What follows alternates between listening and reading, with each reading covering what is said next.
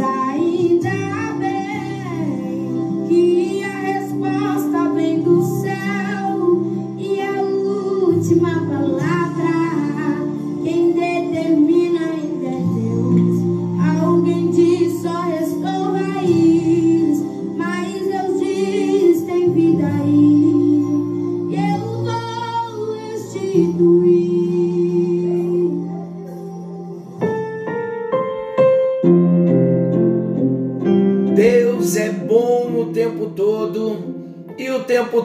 Deus é bom. Graça e paz. Estamos juntos em mais um encontro com Deus. Eu sou o pastor Paulo Rogério e que alegria podermos estar juntos com um propósito: compartilharmos a palavra do nosso Deus. Estamos falando de personalidades restauradas. Estamos falando das portas o muro sendo restaurado, as portas que foram queimadas a fogo, destruídas pelo pecado, as portas estão sendo restauradas. Já tivemos um encontro com Jesus na porta das ovelhas, já passamos pela porta velha, onde tivemos consciência de que temos que abandonar os nossos pecados, a, a velha vida, os velhos hábitos, e chegamos na porta dos peixes, onde somos tratados simultaneamente, ao mesmo tempo em que estamos abandonando as práticas antigas o Senhor nos diz: vamos trabalhar para mim. Há um propósito. Eu quero deixá-lo como meu filho. Então, o nosso propósito é nos tornarmos semelhantes a Jesus. E é interessante, queridos, que quando nós passamos pela porta velha e começamos a ser tratados, já dissemos que o tratamento na porta velha é por toda a nossa vida, durante toda a nossa caminhada cristã, estaremos sendo tratados para abandonarmos as coisas velhas, porque elas voltarão, tentarão encontrar lugar novamente. Uma vez que a porta foi restaurada, a nossa decisão, a nossa escolha, o exercício da autoridade para dizer não mais tem que funcionar. Então vamos abandonando as velhas práticas e vamos nos santificando, vamos nos tornando parecidos com Jesus. E qual é o propósito? Chegamos então na porta dos peixes. Na porta dos peixes, o Senhor nos diz assim: Eu vou trabalhar a sua vida e deixá-lo parecido com meu filho Jesus. Mas tem um detalhe importante que eu vou te revelar. Eu não estou transformando a sua vida para você ficar deitadinho, descansando em berço esplêndido. Você precisa trabalhar para mim. Você vai precisar crescer, trabalhar pela sua própria vida, pelo seu próprio crescimento, e você vai anunciar a minha palavra para se reproduzir em outros filhos. Para que isso aconteça, queridos, Precisamos ser tratados por Deus. E é interessante que quando temos um encontro com Jesus na porta das ovelhas, o nosso caráter é transformado. Nós amamos a Jesus. E quando nós conhecemos a Jesus, que passamos a amá-lo, nós desejamos ser parecidos com ele, porque para esse propósito é que nós fomos salvos. Romanos 8, 28 e 29 diz que fomos predestinados para sermos semelhantes a Jesus. Agora, meus amados, como vamos nos tornar semelhantes a Jesus? É um processo. E esse processo de nos tornarmos semelhantes a Jesus, tanto no caráter, quando falamos semelhantes a Jesus no caráter, é ser semelhantes a Jesus. Mas nós não fomos chamados somente para sermos semelhantes a Jesus no caráter. Fomos chamados para sermos semelhantes a Jesus também na missão de Jesus. A missão de Jesus ele transferiu para nós. Então hoje somos transformados por ele e assumimos a mesma missão que ele teve aqui durante os seus três anos e meio de ministério com os seus discípulos. Então vamos entender o processo de transformação e semelhança a Jesus é um processo chamado discipulado. Discipulado, queridos, não são lições, liçõezinhas para o início de vida cristã. Todo novo convertido precisa passar por um discipulado. Claro que precisa. Queridos, vamos entender algo que de repente na nossa vida cristã nós nos esquecemos. O tempo vai passando, nós vamos fazendo aniversário de vida cristã e nós nos esquecemos dos princípios elementares da vida cristã. O discipulado é necessário para todo cristão, para todo líder, para todo obreiro, para todo pastor. Todos nós precisamos viver durante toda a nossa vida cristã, durante toda a nossa vida familiar, profissional, até o último dia da nossa vida, nós precisamos viver os princípios do discipulado. Precisamos ser discípulos de Jesus durante toda a nossa jornada. Então, esse conceito de que todo novo convertido somente precisa de um discipulado, ele não é verdade. Porque todos nós precisamos de um discipulado avançado na nossa vida todos os dias. Então, como uma instrução de Deus e um despertamento para nós, nós chegamos na porta dos peixes e nós precisamos perguntar: Quanto tempo faz que você já recebeu Jesus como Senhor da sua vida? Você é um discípulo verdadeiro de Jesus? Você é um discípulo autêntico de Jesus? Aí você vai me perguntar assim, Pastor Paulo, como eu posso responder isso? Pelos nossos frutos, nós vamos dizer se somos discípulos verdadeiros ou não. Porque o verdadeiro discípulo de acordo com João 15, que foi a leitura que fizemos no encontro anterior, o verdadeiro discípulo, o termômetro do verdadeiro discípulo é permanecer em Jesus e dar muito fruto. Nós estamos dando fruto? Estamos ganhando vidas para Jesus? Estamos manifestando dentro de nós o fruto do Espírito no tratamento com os familiares, com amigos, com irmãos de igreja, Estamos percebendo que tem crescimento de vida cristã em nós? Estamos sentindo que somos diferentes a cada dia, desejando mais de Deus, desejando mais de Jesus?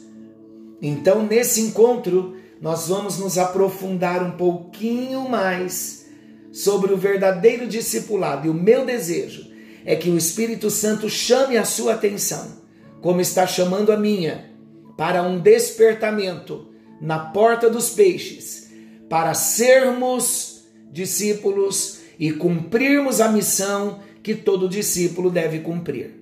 Qual é a identidade de um discípulo verdadeiro? Qual a identidade de um discípulo autêntico? Lucas capítulo 6, versículo 40, na linguagem de hoje, diz assim: Nenhum aluno é mais importante do que o seu professor. Porém, quando tiver terminado os estudos, o aluno ficará igual ao seu professor. Em Lucas 6,40 ainda, na revista atualizada, diz assim: O discípulo não está acima do seu mestre.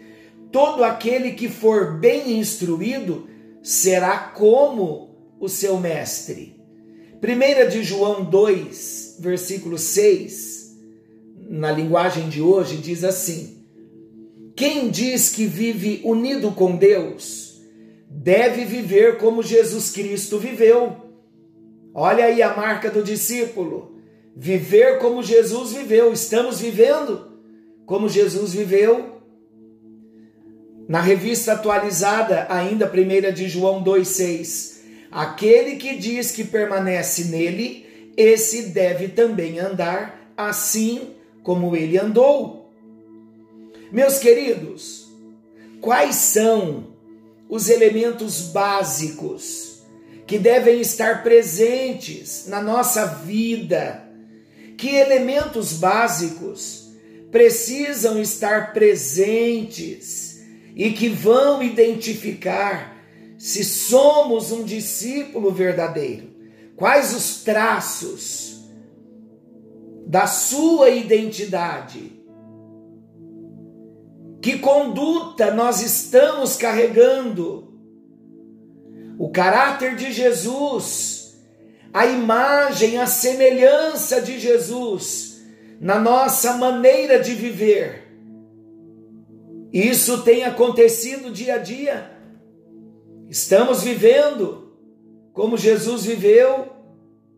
Jesus revelou o seu caráter, Jesus revelou a sua conduta como um modelo a ser impresso em mim e em você, como seguidores dele, para que nós venhamos mostrar ao mundo um estilo de vida diferente, um novo estilo de vida não segundo o curso desse mundo tenebroso.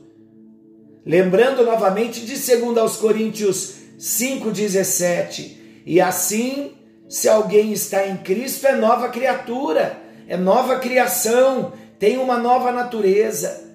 As coisas antigas já passaram, eis que se fizeram novas. Meus amados, quero relembrar, nós estamos na porta dos peixes. Porta é lugar de decisão. Se queremos receber libertação, é agora a hora de nós dizermos a Jesus: Jesus, a partir de agora eu vou assumir a minha posição para me tornar parecido com o Senhor. Até agora não me esforcei para me tornar parecido com o Senhor. Até agora, por não ter me esforçado para ser parecido com o Senhor, eu fui estéril, eu não produzi, não cresci, não amadureci, não me comprometi com o Senhor, com a obra do Senhor. Então agora é a hora de decisão, e em nome de Jesus, que o Espírito Santo venha abrir o nosso coração para nós tomarmos esta decisão ao lado de Jesus. E eu quero começar perguntando para você: você já tem aí dentro do seu coração o testemunho do Espírito de Deus, do Espírito Santo, que você é um verdadeiro discípulo de Jesus?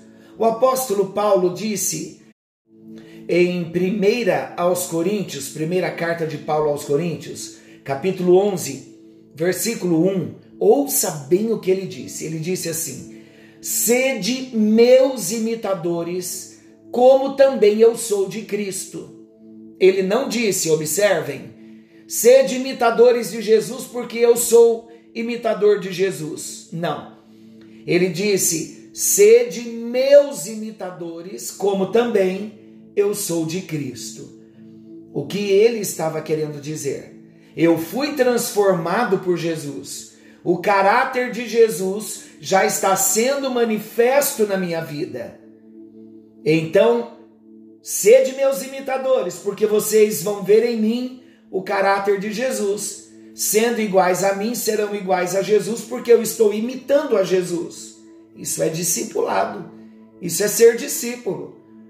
O caráter de Jesus nos seus seguidores não tem nada a ver com aquilo que é estereótipo, como pela aparência do cabelo, pelos dons espirituais, pelo conhecimento, pelo tempo dentro da igreja, pela aparência da roupa, nada disso. A Bíblia conta uma história para nós em Atos 11, 26, que lá em Antioquia, o que os irmãos viviam, a vida cristã deles era tão séria, foi tão forte, que o povo de fora da igreja deu a eles um santo apelido de cristãos. E o significado de cristãos é pequenos cristos, reprodução exata de Cristo. Em Antioquia, diz Atos 11, 26, foram os discípulos pela primeira vez chamados cristãos. Meus amados, para ser chamado de cristão, tem que ser discípulo. E um discípulo com uma vida distorcida, deturpada, não pode ser chamado de cristão. Eu quero compartilhar com você com muito carinho, muito respeito, mas muita seriedade, algumas situações práticas que prejudicam o testemunho de Jesus. Em outras palavras, eu quero citar algumas situações práticas que o verdadeiro discípulo não pode carregar com ele não pode fazer parte da vida, do caráter, do dia a dia de um verdadeiro discípulo.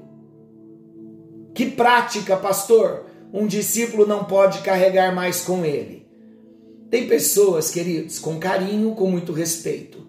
Tem muitas pessoas que se dizem cristãs, que se dizem serem discípulos de Jesus, mas lá no seu local de trabalho não tem nenhum testemunho de cristão vive uma vida parecida à vida dos incrédulos. Outros também dizem ser discípulos de Jesus, mas na escola, na universidade, o seu testemunho às vezes tem sido pior do que o dos incrédulos. Outros que se dizem cristãos vivem envolvidos nos esquemas desse mundo vive na sociedade com os ímpios, não tem testemunho de discípulo de Jesus. Outros se dizem cristãos, mas entram em relacionamentos profanos de namoro ilícito, sem cobertura dos pais, da autoridade da igreja, e às vezes o relacionamento é até pior do que o dos incrédulos. Outros se dizem cristãos, mas mentem falam palavrões, amam músicas profanas, sonegam impostos, não entregam as suas contribuições ao Senhor, não são discípulos. Outros se dizem discípulos, se dizem cristãos, mas nos negócios não cumprem com seus compromissos, vivem uma vida endividada. Os credores estão na porta cobrando, compram, não pagam, o nome sujo na praça, do mesmo jeito que muitos que não têm temor fazem. Não podemos ser discípulos dessa forma. Entendemos que em situações de crise econômica, todos nós passamos por situações difíceis, mas nós não podemos esperar caducar uma dívida sem o compromisso de nós saudarmos, irmos comprando outras coisas com coisas para trás sem resolverem. Outros se dizem cristãos, mas estão presas nos vícios, do mesmo jeito que alguns que não têm Jesus vivem. Outros dizem serem discípulos de Jesus, mas quando chegam em casa, o relacionamento familiar é terrível entre marido e mulher, com os filhos. Os vizinhos estão ouvindo os vexames. Às vezes o vizinho quer até chamar a polícia. Queridos, isso não faz parte do caráter de um discípulo. Na esfera humana, existem muitos documentos como RG, CPF, habilitação, que definem a nossa identidade como pessoa. Evidentemente, na vida espiritual também existem. Existem requisitos que formam a identidade de um verdadeiro discípulo de Jesus. Para ser um cristão verdadeiro, é preciso primeiro ser um verdadeiro discípulo de Jesus. Compartilhamos aqui algumas coisas que não podem fazer parte mais da vida de um discípulo.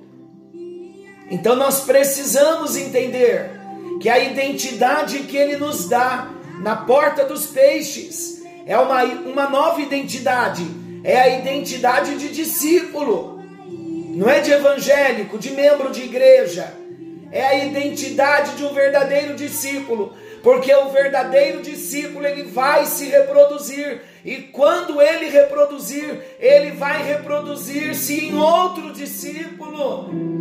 Vamos deixar essas coisas para trás agora. Meu Deus e meu Pai, nos ajuda.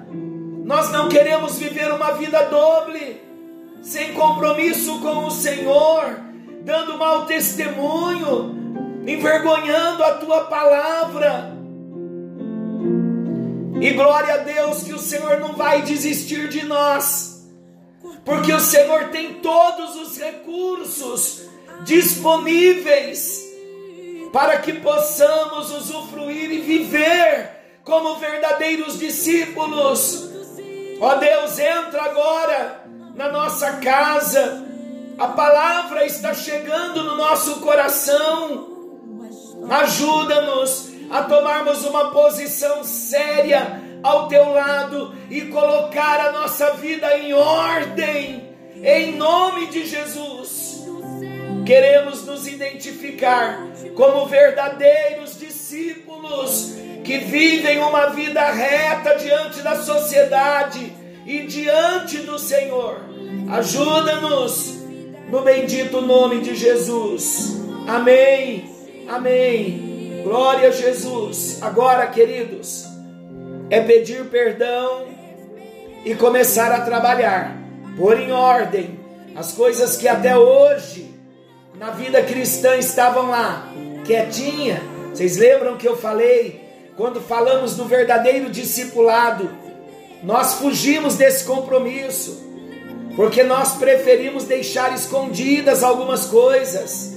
Preferimos deixar quietinho algumas coisas lá dentro do coração, mas chegou a hora da nossa libertação, chegou a hora da nossa restauração, e Ele está trabalhando, e são nas coisas práticas que o Espírito Santo age e opera, e eu quero proclamar para você: seja corajoso, não desista, porque nós nunca mais seremos os mesmos nós vamos fazer uma diferença maravilhosa nessa terra. Como discípulos de Jesus, onde nós chegarmos, a presença vai chegar conosco, porque o Senhor vai ver que a nossa vida é uma vida séria. Então, a nossa tarefa como discípulo, colocar as coisas em ordem e Ele vai nos ajudar. Forte abraço, fiquem todos com Deus, Deus os abençoe.